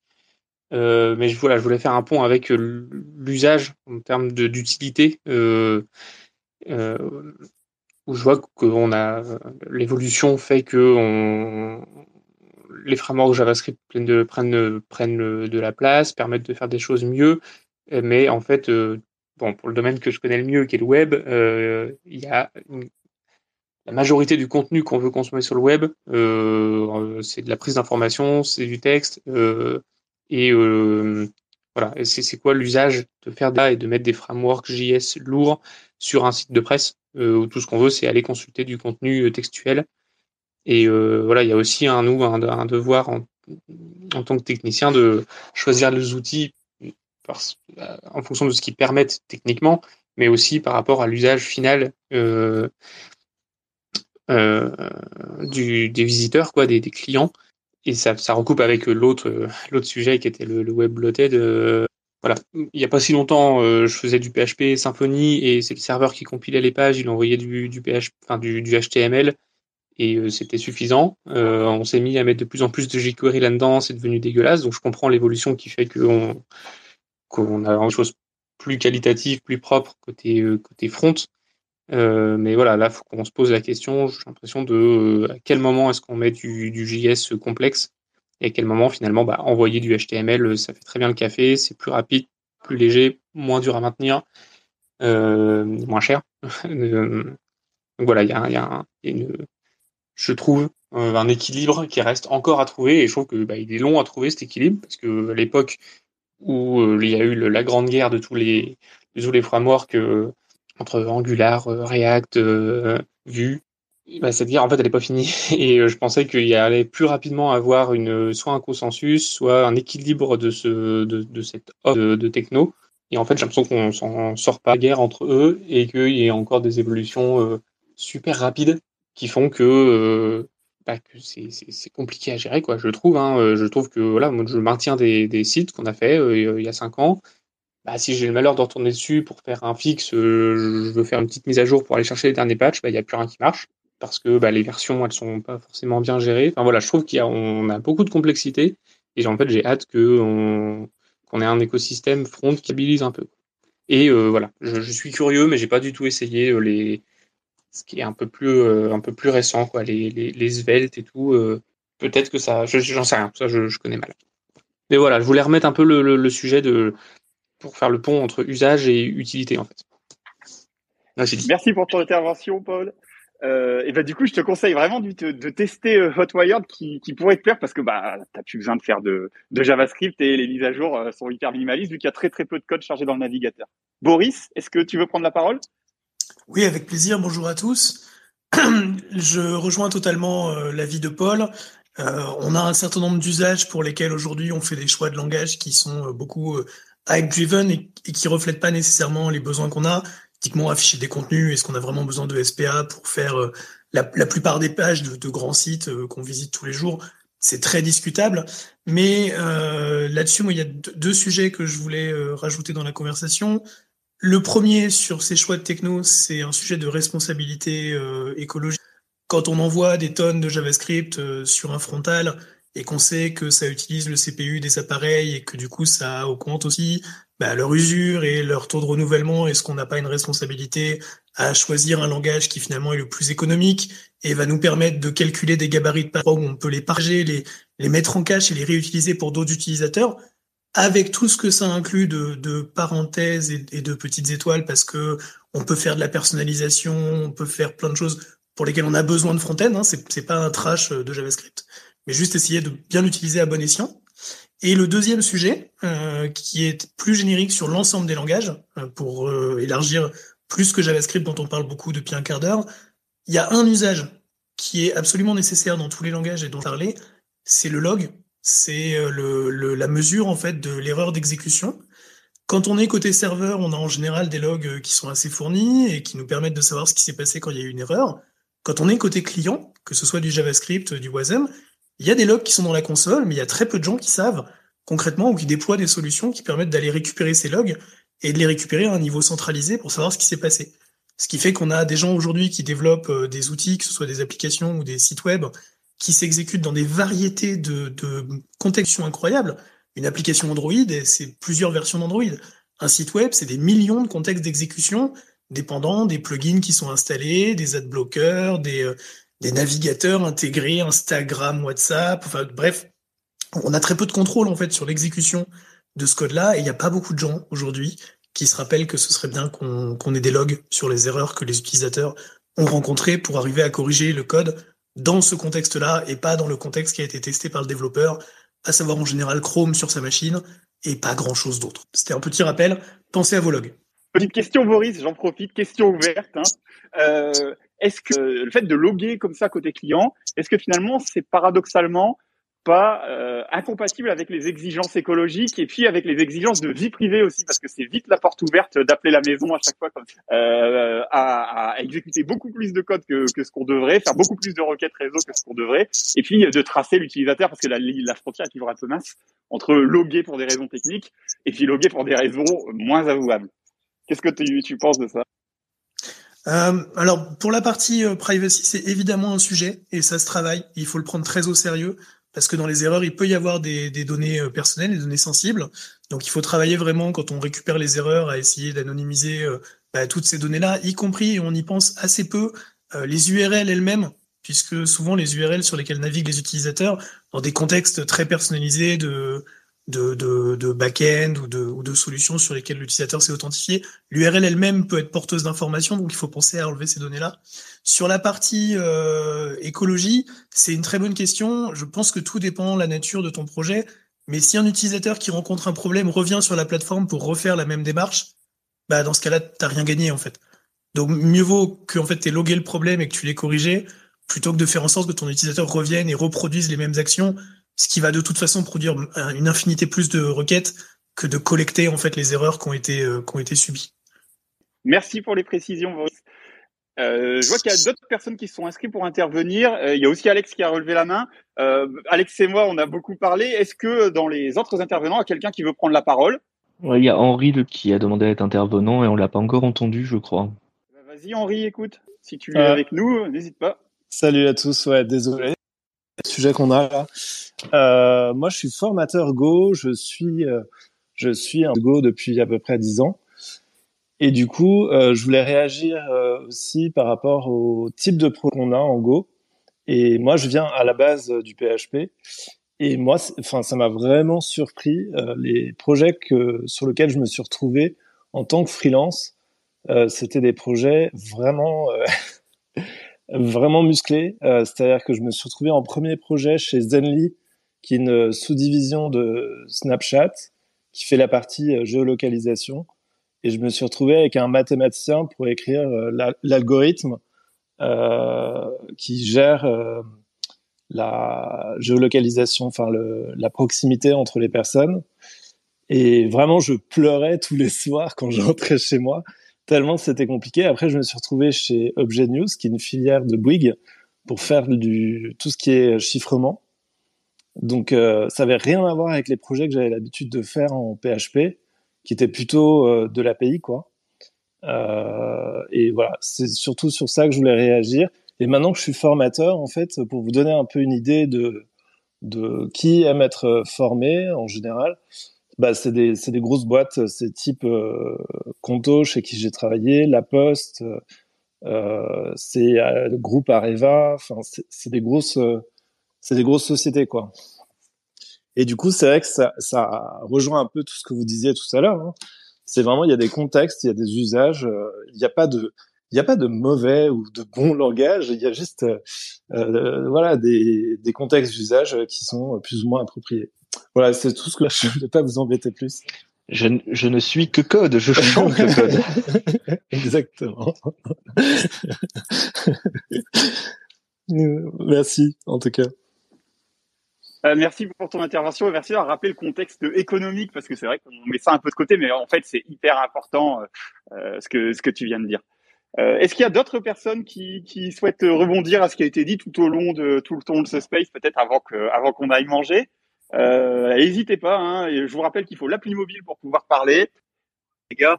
C'était une question par curiosité parce que j'ai commencé à, à, toucher Python et JavaScript euh, au niveau de nous, bah, évidemment, euh, par curiosité pour me reconvertir. Donc, je pose la question, c'est par rapport à la formation continue. Euh, S'il y a des recruteurs ou des responsables, comment est-ce qu'ils perçoivent les formations, les personnes qui viennent de formation et euh, quelles sont leurs exigences, leurs demandes, leurs attentes? Merci à vous. Ok, alors ça c'est un gros sujet et euh, justement on a prévu de faire un space prochainement sur sur ces thématiques-là parce que ça a aussi été beaucoup évoqué la question des reconversions euh, dans le space qui concerne la place euh, des femmes dans le numérique euh, parce que dans les écoles il y a, y a peu de femmes euh, dans les écoles d'informatique il y a malheureusement peu de femmes par rapport au nombre d'hommes et il y a beaucoup de femmes sur le dans le secteur qui finalement ont fait des reconversions. Donc je pense que ça on, on l'abordera en, en, détail prochainement lors d'un juste il y a eu quand même beaucoup de, de choses à ce, à ce sujet euh, sur euh, l'apprentissage, etc. Si vous avez des, si vous-même vous avez fait une reconversion, vous êtes en train d'en faire une, euh, ou si vous avez des amis euh, qui sont dans cette situation-là, faites-leur une faveur, en tout cas c'est mon avis personnel, autant je rejoins, ce qui a été dit tout à l'heure. Il n'y a pas de bonne manière de commencer. Commencer avec un fer à souder euh, et puis monter euh, un ordinateur de zéro et voir comment ça marche du hardware jusqu'au software, c'est une stratégie qui marche pour qui a beaucoup, plaît à, à, beaucoup de gens. À l'inverse, il y a plein de gens qui sont venus dans le web et à la programmation par les arts graphiques, euh, d'abord euh, en faisant du dessin, puis en faisant de la créa, puis en faisant du flash, puis en apprenant à S3, puis euh, en apprenant à programmer, et donc complètement à l'inverse. Et ça marche très bien aussi. Il y a, des gens qui sont venus en tant que hobbyistes, vraiment se mettre à la programmation de toute façon, c'est cool et il n'y a pas de, bonne manière. Par contre, une fois qu'on y est, une fois qu'on a commencé à connaître ses premiers langages, premiers frameworks, premières, etc., je pense que ça vaut le coup de prendre deux semaines, trois semaines, deux mois sur son temps libre pour voir quand même les, bases, les fondamentaux euh, d'assembleur et de C, même si on sait qu'on l'utilisera jamais sur un projet professionnel, parce que déjà tous les langages sont inspirés de ça et surtout ça permet de comprendre comment fonctionnent les langages et euh, rien que de voir la gestion de la mémoire, on parlait tout à l'heure du stack, du heap, euh, les pointeurs, etc. Une fois qu'on a fait ça en C, même si ensuite on l'utilisera jamais, ça débloque énormément de trucs d'un point de vue apprentissage sur les langages de plus haut niveau. Ça permet de comprendre beaucoup mieux la différence entre euh, du passage par euh, valeur ou par référence, les impacts que ça a, les impacts en termes de performance, et euh, prendre un peu de temps pour voir ces langages bas niveau-là, même si au bout d'un moment vous allez tout oublier ou vous serez pas en mesure de faire des programmes complets avec, ça, à mon, sens, ça vous débloquera beaucoup sur les langages de plus haut niveau qui en sont inspirés, qui en interne, fonctionnent en utilisant les mêmes primitives. Moi, c'est comme ça que je suis venu. Hein. J'ai fait du Lua avec RPG Maker, j'ai fait du plus plus, etc. C'est comme ça que je me suis intéressé petit à petit à PHP. Ça marche très bien. Je crois qu'il y a Stéphanie qui veut intervenir. Ça va peut-être parler aussi de, des usages, je sais pas. Oui, merci. Euh, je voulais euh, juste rebondir sur ce que disait Boris, puisque moi je suis euh, venu au développement il y a très longtemps, avant les, les 2000. déjà pour l'anecdote, je viens du C et je suis passé au PHP parce que j'en avais marre de traiter les chaînes de caractères en C. ceux qui l'ont fait comprendront. Et et donc c'était pour dire qu'à cette époque-là, dans ma mémoire, il y avait une euh, très forte opposition entre le, JavaScript et les autres langages, mais euh, sur un, sujet plus moral en fait, qui était qu'il y en a qui, étaient quasiment opposés au JavaScript. C'était presque immoral de forcer les le manque plus que le plus que maintenant les on balance tout effectivement et puis les voilà, c'était juste ce que je voulais dire. C'est qu'il y, a une, y a une mémoire aussi et des usages qui ont beaucoup changé avec le temps.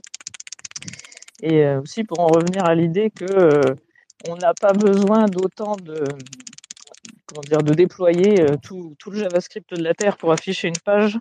il y a aussi des, des besoins plus de, de, tracking des utilisateurs, des besoins qui sont gérés en JavaScript et qui sont euh, qui forcément euh, contribuent à ce web bloated. Merci beaucoup pour, pour ton intervention et effectivement, euh, c'est vrai que les, les, usages ont vraiment beaucoup changé, mais qu'en même temps, les questions écologiques et puis de durabilité des périphériques qui ont, qui ont un coût écologique hyper important, etc., dont parlait Boris tout à l'heure, vont peut-être nous pousser à revenir à euh, du logiciel un peu plus sobre et capable de fonctionner sur du hardware un peu plus ancien, un peu plus limité. Donc peut-être que ces, ces enjeux-là vont revenir. On, verra bien, on verra bien ce que ce que ça donne. Euh, je propose, euh, Alex, te laisser la dernière intervention puis qu'on aille manger. Ah, je veux bien. À moins qu'il y ait quelqu'un qui ait envie d'intervenir euh, encore, mais sinon je veux bien, c'est gentil. En tout cas, je n'ai pas l'air de voir de réponse de personnes qui veulent intervenir. Bah, je vais y aller. Euh, du coup, je voulais, il me restait quelques petits trucs à dire. Je, suis très content euh, de vos discussions sur euh, WebAssembly parce que ça me permet de remettre en question un peu sur l'écosystème. Moi, mon, problème principal, c'était justement confidentialité. C'est que c'est pour ça que je voyais ça avec les appelés Java.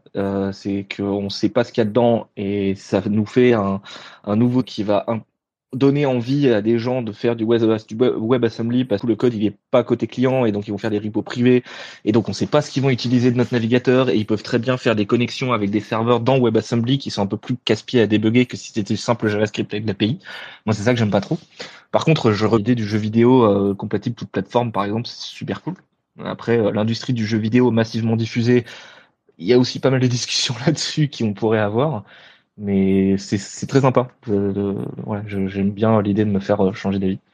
Euh, j'ai beaucoup aimé ton intervention, euh, Paul, tout à l'heure, par rapport à la sobriété, la légèreté qu'on devrait mettre dans nos applications. Bah, justement, Boris est présent, donc ça me fait penser à la conférence Wheel of Speed qui a été animée il y a quelques temps, enfin l'événement Wheel of Speed, Wheel of Perth, pardon.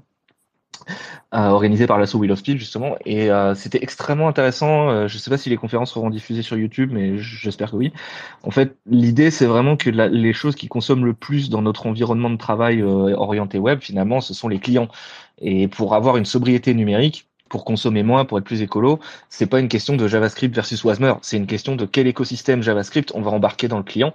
Et c'est là, du coup, Paul, que j'ai envie de te convaincre de, de découvrir Svelte. C'est que typiquement, Svelte, c'est vachement proche de Vue. Mais euh, contrairement à Vue ou React qui ont un virtual DOM, donc il y a beaucoup de, de, passages entre euh, euh, ta structure de données, tes, tes, tes, données en mémoire et le virtual DOM et ensuite le DOM, bah du coup à la compilation ça te fait un énorme paquet JavaScript gigantesque bundlé avec tout le framework Vue derrière. Et eh bien avec Svelte, hein, l'idée c'est que tu, tu composes ton application en fonction des composants de ton UI, exactement comme tu le ferais avec Vue. Mais à la, au moment où tu publies ton appli, ça compile uniquement le strict, le JavaScript minimum qui est nécessaire pour euh, l'interactivité. Ce qui fait que si tu as une grosse appli, tu vas peut-être avoir beaucoup de JavaScript, mais par contre, à l'interaction, ce sera beaucoup plus performant et de manière générale, ce sera toujours plus léger que tous les autres frameworks. Euh, les benchmarks à l'appui et même en termes de performance, euh, Rich Harris, le, le, le créateur de, de, Svelte, a fait des benchmarks entre euh, Svelte et React pour pouvoir faire des affichages de données massives, par exemple. Donc dans les cas des gros sites avec des, des masses d'informations qui circulent, eh bien Svelte a été montré comme étant beaucoup plus performant. Et non seulement il est plus performant, donc ça consomme moins de ressources finales, mais en plus le bundle final est beaucoup plus léger, ce qui consomme aussi moins de ressources. Et c'est pour ça que j'aime beaucoup Svelte, et c'est pour ça que je suis très content de m'en servir aujourd'hui, parce que ça favorise la sobriété. Et typiquement pour les applis de, de, cross-compatibles, je, je, considère, là c'est purement une opinion, qu'aujourd'hui on devrait coder des applications front-end first et offline first, de manière à faire en sorte que euh, on ait des applications qui soient déconnectées dès le départ et qu'on ne code entre guillemets l'API que après. De cette manière, on va coder une application dans des circonstances très dégradées. Donc pour ça, voir la conférence de Pascal Martin sur euh, euh l'environnement dégradé de travail, etc. Euh, ça nous permet de forcer notre application à être développée de façon la plus minimaliste possible, en gérant tous les cas d'erreur possibles pour informer l'utilisateur. Donc ça favorise aussi l'accessibilité, l'UX, etc et avec un framework léger de préférence, comme Svelte, histoire de, faire en sorte que ce soit aussi accessible à des devices qui ont très peu de connexion Internet. Je pense à Richard Hanna qui va faire une conférence sur le développement d'applications euh, dans le cadre de certains pays euh, d'Afrique, je crois, où euh, bah, en fait l'Internet est utilisé massivement par des smartphones et pas par des ordinateurs, ce qui fait que tout, est tout passe par 3G ou 4G ou 5G si c'est en place, ce qui fait que bah, on est extrêmement limité en termes de taille et on ne peut pas fournir, par exemple, une appli mobile qui fait 150 mégas. Ça, c'est complètement inenvisageable alors que une toute petite application euh, web qui est en mode offline first et euh, qui peut faire euh, quelques dizaines ou centaines de kilooctets, et eh ben, du coup c'est vachement plus orienté pour l'intégralité du web mondial d'aujourd'hui et tout en combinant cette partie écologie, simplicité, UX, accessibilité. Donc je suis désolé, hein, je fais une énorme pub pour Svelte, mais je suis certain qu'il est fort, possible d'avoir cette approche de, développement avec des frameworks comme Vue React, bien que ce soit un peu plus compliqué, tout en conservant une interactivité maximale pour les personnes qui ont vraiment besoin d'avoir une expérience utilisateur similaire au mobile, tout en étant sur bureau ou du responsive, par exemple. Et je pense aussi, par exemple, aux applis de bureau. On a beaucoup d'applis web, type Discord, Slack, euh, Teams, etc., qui sont des applis web à la base et qui sont exportées vers le bureau. Et vous n'êtes pas sans savoir, je pense que l'outil principal pour ça, c'est Electron, qui est un outil euh, en Node.js.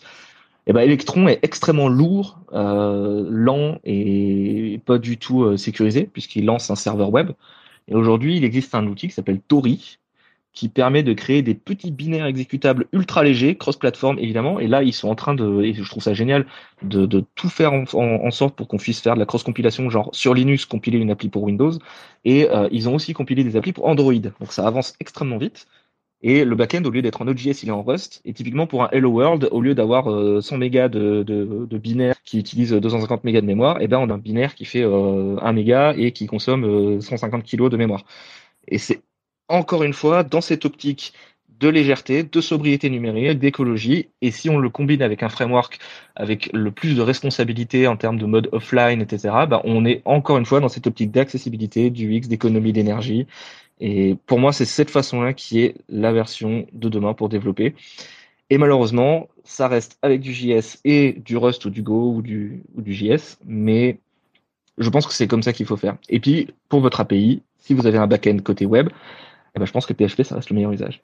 Et je pense que c'est une bonne conclusion pour quel langage, pour quel usage, j'espère en tout cas.